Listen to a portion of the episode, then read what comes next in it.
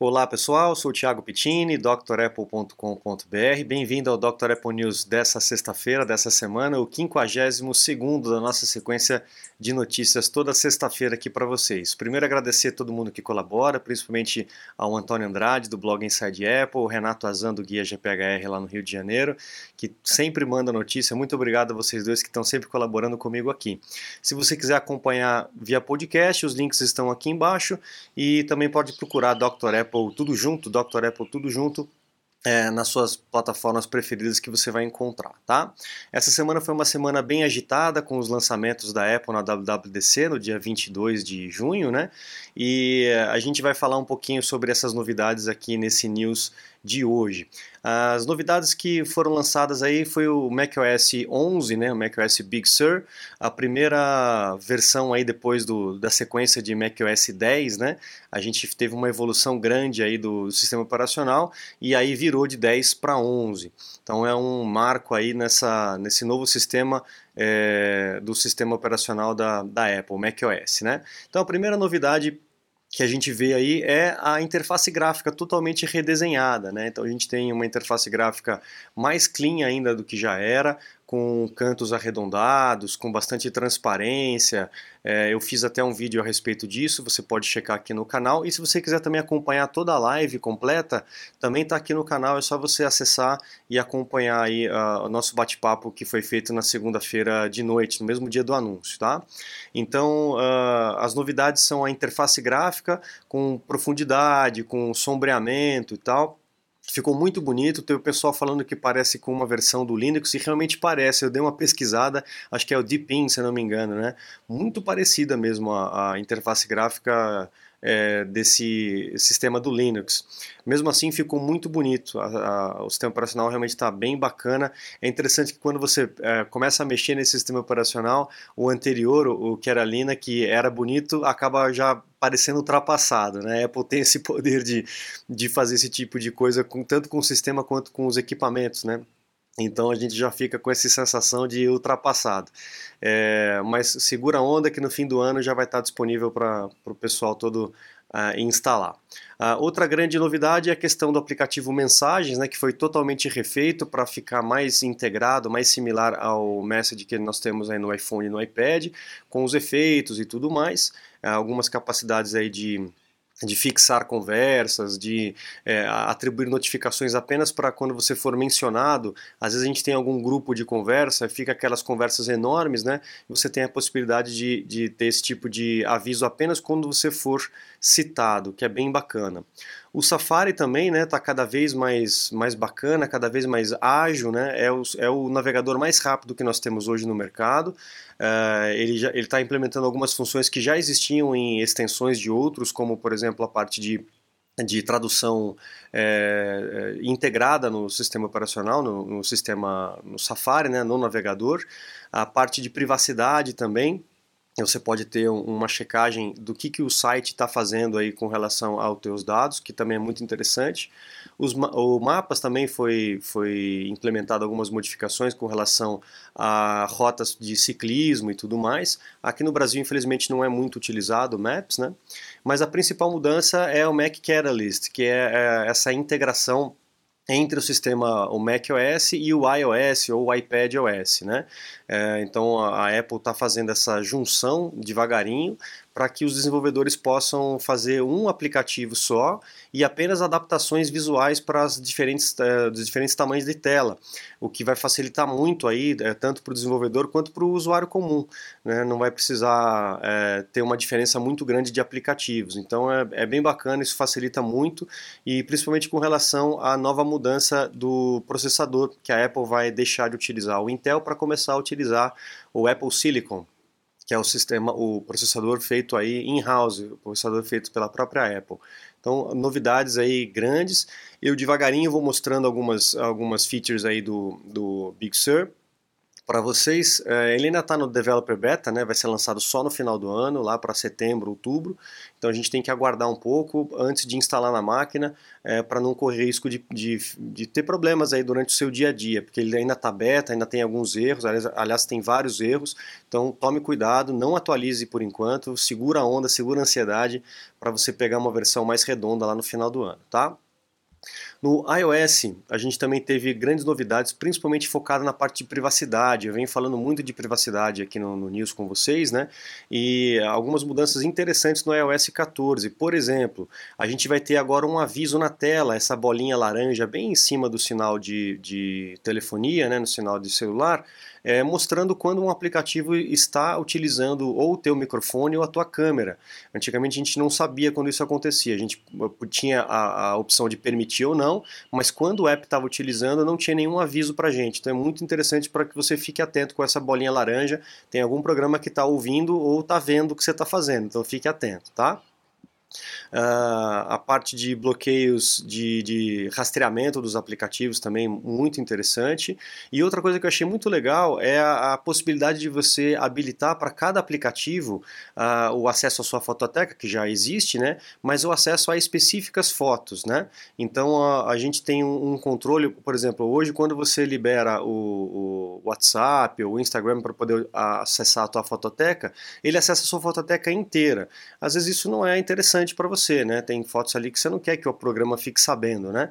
Então você vai poder é, estabelecer exatamente quais são as fotos que o programa vai poder acessar. De repente um álbum, alguma coisa específica para aquele aplicativo, tá? E a parte de localização também, você vai poder escolher se o aplicativo vai acessar a sua localização exata ou a sua localização aproximada. A gente sabe que a localização exata, exata mesmo, a gente não tem, é feito por triangulação, depende muito da conexão que você tá, se é Wi-Fi, se é 3G ou 4G, né? Mas aqui a gente vai poder é, habilitar uma opção para que é, exista um raio aí de né, né um, uma, uma margem de segurança para o aplicativo, o sistema não saber exatamente onde você se encontra, que é muito legal também aí para a gente, né? É, e a privacidade na parte de notificações também teve algumas mudanças com relação ao, ao, ao sistema iOS 14. Tá? Um recurso também interessante que não está comentado aqui, mas eu vou falar inclusive mais para frente, é com relação ao controle dos aplicativos que acessam a sua área de transferência, o Clipboard. O que é o Clipboard? Quando você copia alguma coisa no seu iPhone, no seu Mac, ele vai para essa área de transferência, né, ou Clipboard. E alguns aplicativos conseguem ler, conseguem saber o que está na sua área de transferência. E isso nem sempre é interessante. Então a gente também vai ter esse controle. Eu vou falar um pouquinho mais para frente é, com vocês. Próxima notícia é com relação à possibilidade lá no iPhone, no iPad, de você escolher qual que é o seu navegador padrão e qual é o seu aplicativo de e-mail padrão. Antigamente isso era meio engessado, né? E a Apple agora liberou para que você possa escolher na hora de compartilhar alguma coisa ou de automações você poder utilizar outros navegadores. Tem gente que não gosta do Safari, tem gente que não gosta do Mail, então vai ter essa chance agora de poder escolher outros aplicativos como padrão aí do sistema. Muito bom também essa liberdade, né?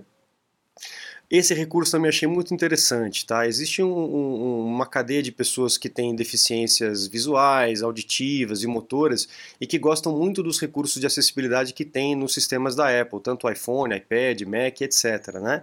E o iOS 14 é, vem com um sisteminha de identificação sonora. Então, se você ativar esse, esse tipo de recurso, né, para quem é, é surdo, por exemplo, né, na hora que disparar um alarme de incêndio ou um cachorro estiver latindo muito, muito, ele vai alertar você. Então ele vai se transformar no teu ouvido biônico aí, né? Muito legal, pode salvar muitas vidas aí também com relação a esse tipo de, de situação, né? Pessoas que acabam não escutando esse tipo de barulho, né, de alerta, o iOS 14 vai possibilitar fazer isso para você. Muito bom, né? Próxima notícia, com relação aos uh, Macs com o novo chip da, da própria Apple, Apple Silicon toda a parte de, de recovery vai ser modificada, vai ser alterada. Né? Eh, hoje a gente tem que fazer uma série de comandos de teclado para poder entrar no recovery, dependendo da, da, da, forma que você quer fazer, do tipo de sistema que você quer baixar. Eu tenho um, um vídeo que mostra sobre isso, né? É, a, a, parte de formatação, por exemplo, se você colocar formatação Dr. Apple aqui no Mac, você vai encontrar um vídeo que explica todas essas etapas, quais são as, os comandos que você vai precisar utilizar.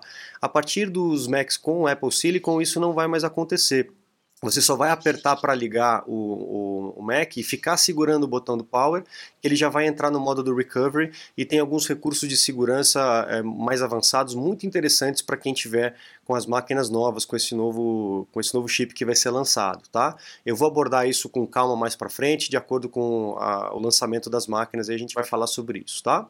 Uma outra informação importante com relação a Apple Silicon é que realmente vai deixar as máquinas que vierem com Apple Silicon deixará de dar suporte para Bootcamp, para você instalar o Windows numa partição. A virtualização vai continuar funcionando normal como funciona hoje em dia, mas você conseguir dividir o teu armazenamento e rodar o Windows dedicado com a máquina dedicada não vai mais acontecer, tá? Vai acabar o Bootcamp. Se você tiver com o Big Sur e tiver com uma máquina com processador Intel, tudo bem, vai conseguir rodar normalmente.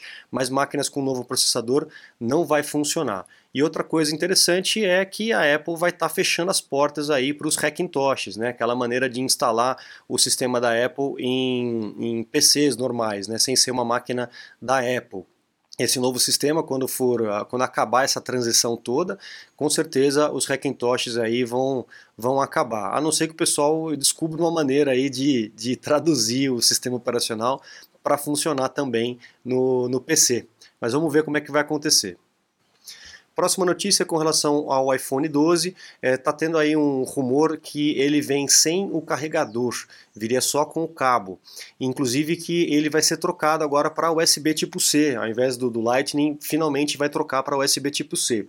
A gente ainda não sabe, eu acho pouco provável que a Apple tire o carregador, tá? Existe um outro rumor que ele viria sem uh, o fone de ouvido. O fone de ouvido até acho que pode ser verdade, que ele não venha mais com fone de ouvido com fio, né? Mas sem o carregador eu acho bem difícil. Vamos ver se realmente isso, isso vai acontecer, tá? Daí a pessoa teria que comprar parte ou utilizar o carregador do, do modelo anterior. Não acho isso muito prático, acho que seria um tiro no pé se a Apple fizesse isso. Mas vamos ver, vamos aguardar, porque esses rumores vão e vêm, né? A gente não sabe exatamente o que, que vai acontecer.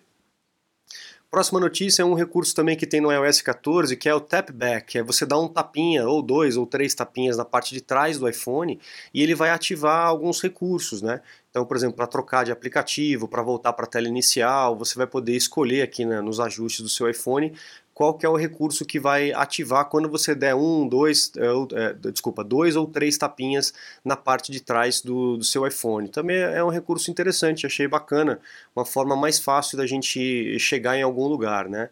Ah, os recursos que podem ser colocados aqui, ó, voltar para, é, travar a tela, né?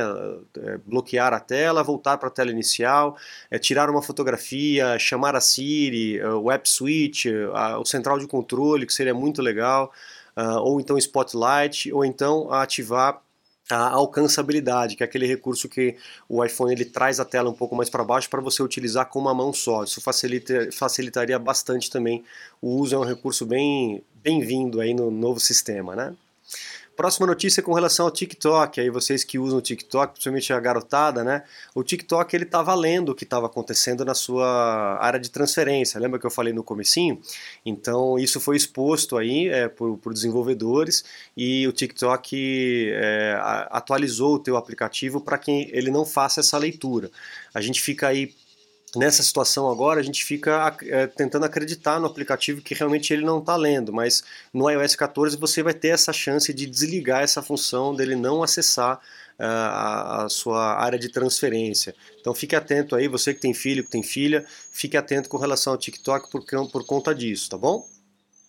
Próxima notícia para vocês. Uh, Apple Watch agora. A gente tem no Apple Watch um recurso chamado Force Touch ou 3D Touch, que é um recurso que você pressiona com mais força na tela e você consegue um, atalhos para outras funções, como se fosse um botão direito do mouse, né? A gente já teve isso nos iPhones, o 3D Touch ou Force Touch.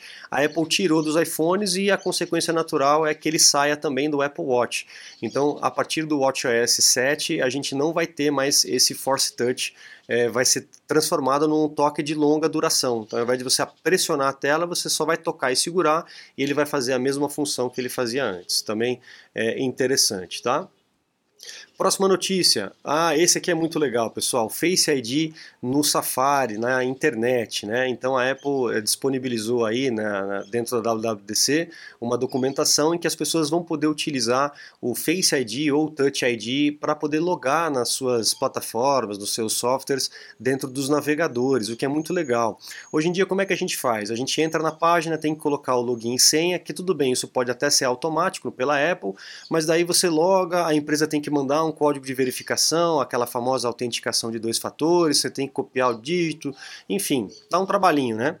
A vantagem é que se o desenvolvedor quiser e você também quiser, você vai poder fazer isso com o Face ID ou com o Touch ID. Então você vai tocar no botão para logar, ele vai reconhecer o teu rosto ou a sua digital e pronto. Não vai mais precisar de autenticação em dois fatores e nada disso, até porque já está comprovado que você é você mesmo, né? Não vai ter problema de, de é, hackeamento com relação a isso. Então esse é um recurso interessantíssimo para poder agilizar o nosso dia a dia, o nosso trabalho é, no iPhone e no iPad.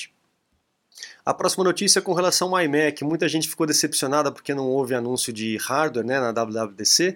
É, também não haveria muito tempo, né, foram quase duas horas aí de, de apresentação. Então a Apple acabou escolhendo fazer isso depois. Né? Então eu acredito que nos próximos meses a Apple vai fazer um anúncio dos iPhones, iPad e provavelmente do novo iMac.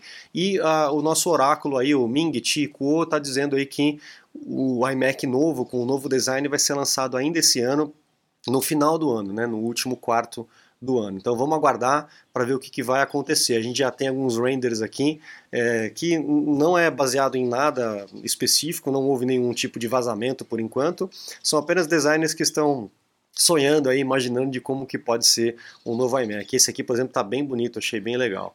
É, segue um pouco a linha do iPad Pro, né, com, só que com uma base, então achei bem bacana. Próxima é, notícia com relação ao, a, a, parte de obsoletos e de vintage. Muita gente preocupada aí, poxa, a Apple vai trocar o processador, eu acabei de comprar um Mac, como é que vai ser? Ele já vai ficar obsoleto, vou jogar fora o investimento que eu fiz e tal, tal. Não é bem assim, pessoal. Fiquem tranquilos com relação a isso. Ainda vai ter suporte para Mac Intel. Essa fase de transição vão ser por dois anos, então por dois anos a. Uh, uh, ainda vai ter máquina sendo vendida com, com processador Intel. A Apple vai fazer essa mudança de forma gradual para não atrapalhar tanto aí a questão do mercado, se bem que os softwares estão bem adiantados com relação a isso, inclusive os suportes que a Apple deu de, de é, tradução do aplicativo, do Rosetta 2, né, para a gente poder rodar aplicativos é, antigos nesse novo sistema com o Apple Silicon, mas a gente tem essa categorização de, de equipamentos como vintage ou como obsoleto. Então o que, que seria isso? Ó? Uh, tem, eu falei, se não me engano, na, na Dr. Apple News passado, né, respeito das máquinas de 2012, 2013, que já estavam entrando nessa categoria de vintage ou de obsoleto. Tá? O vintage, o que, que é? Equipamentos de mais ou menos 5, 7 anos, eles já são categorizados como vintage. Significa que a Apple é, é, não vai dar mais o suporte completo para ele, mas ainda tem equipamento, ainda tem peça caso você precise de algum tipo de suporte. Então, dependendo do modelo, mesmo que ele seja vintage, vale a pena você levar numa assistência técnica autorizada para poder fazer o reparo com segurança. E aí, levando na assistência técnica, ela vai dizer se eles ainda estão atendendo esse tipo de equipamento, esse modelo de equipamento ou não. Então o vintage é, é um, um, uma, uma etapa antes da Apple deixar de realmente de dar suporte para esses equipamentos. Tá? Então, por exemplo, cinco anos atrás a gente estava no iPhone 6, como está dizendo aqui na matéria. Né? Olha só a diferença de evolução. A, a evolução é muito grande dos equipamentos, né? então eles realmente vão ficando para trás. Tá? Agora, obsoleto, aí realmente a Apple deixa de dar suporte. E aí vai para 7, 8 anos da máquina ou até mais, dependendo do modelo. Né? Geralmente os Macs duram até um pouco mais do que iPhone, iPad com relação a isso. Mas na hora que entra como obsoleto, aí você não tem mais suporte da própria Apple, você tem que levar a máquina caso dê algum problema numa assistência técnica especializada, tá?